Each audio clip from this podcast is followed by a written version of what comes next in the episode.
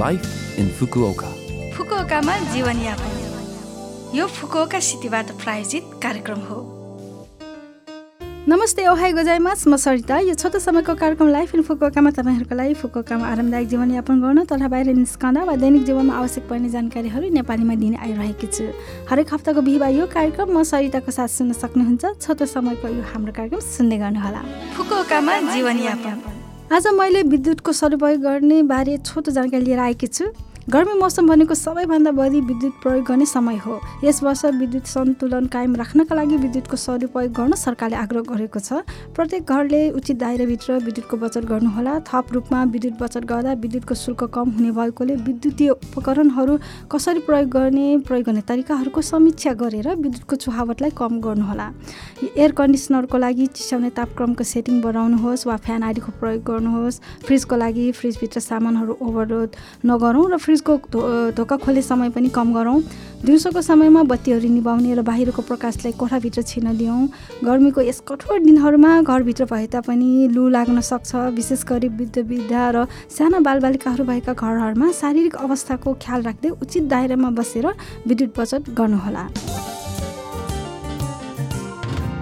फुकुओकामा जीवनयापन। आजको फुकुओका सहरको सूचना रहेको छ नयाँ कोरोना भाइरस विरुद्धको खोपको बारेमा। फुकुओका सहरमा नयाँ कोरोना भाइरस विरुद्धको खोपका लागि इच्छुक सम्पूर्ण व्यक्तिहरूले ढुक्क भएर खोप लगाउन सुनिश्चितका लागि काम भइरहेको छ। हाल तेस्रो पटक र चौथो पटकको खोप लिनका लागि खोप कुपन हुलाक मार्फत पठाइएको छ।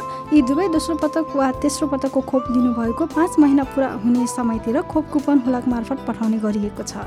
चौथो पटकको खोपका लागि लक्षित वर्गमा तिन पटक खोप लगाइसक्नुभएका छ साठी वर्ष वा सोभन्दा माथिका र अठार वर्षदेखि उनासाठी वर्ष उमेरका अन्तर्निहित रोग भएका महानुभावहरू पर्दछन् खोप कुपन पाउनु भएपछि बुकिङ साइट वा खोप सेन्टरमा बुकिङ गर्न सकिने हुनाले कृपया खोप कुपन नपाउन्जेल प्रतीक्षा गर्नुहोला।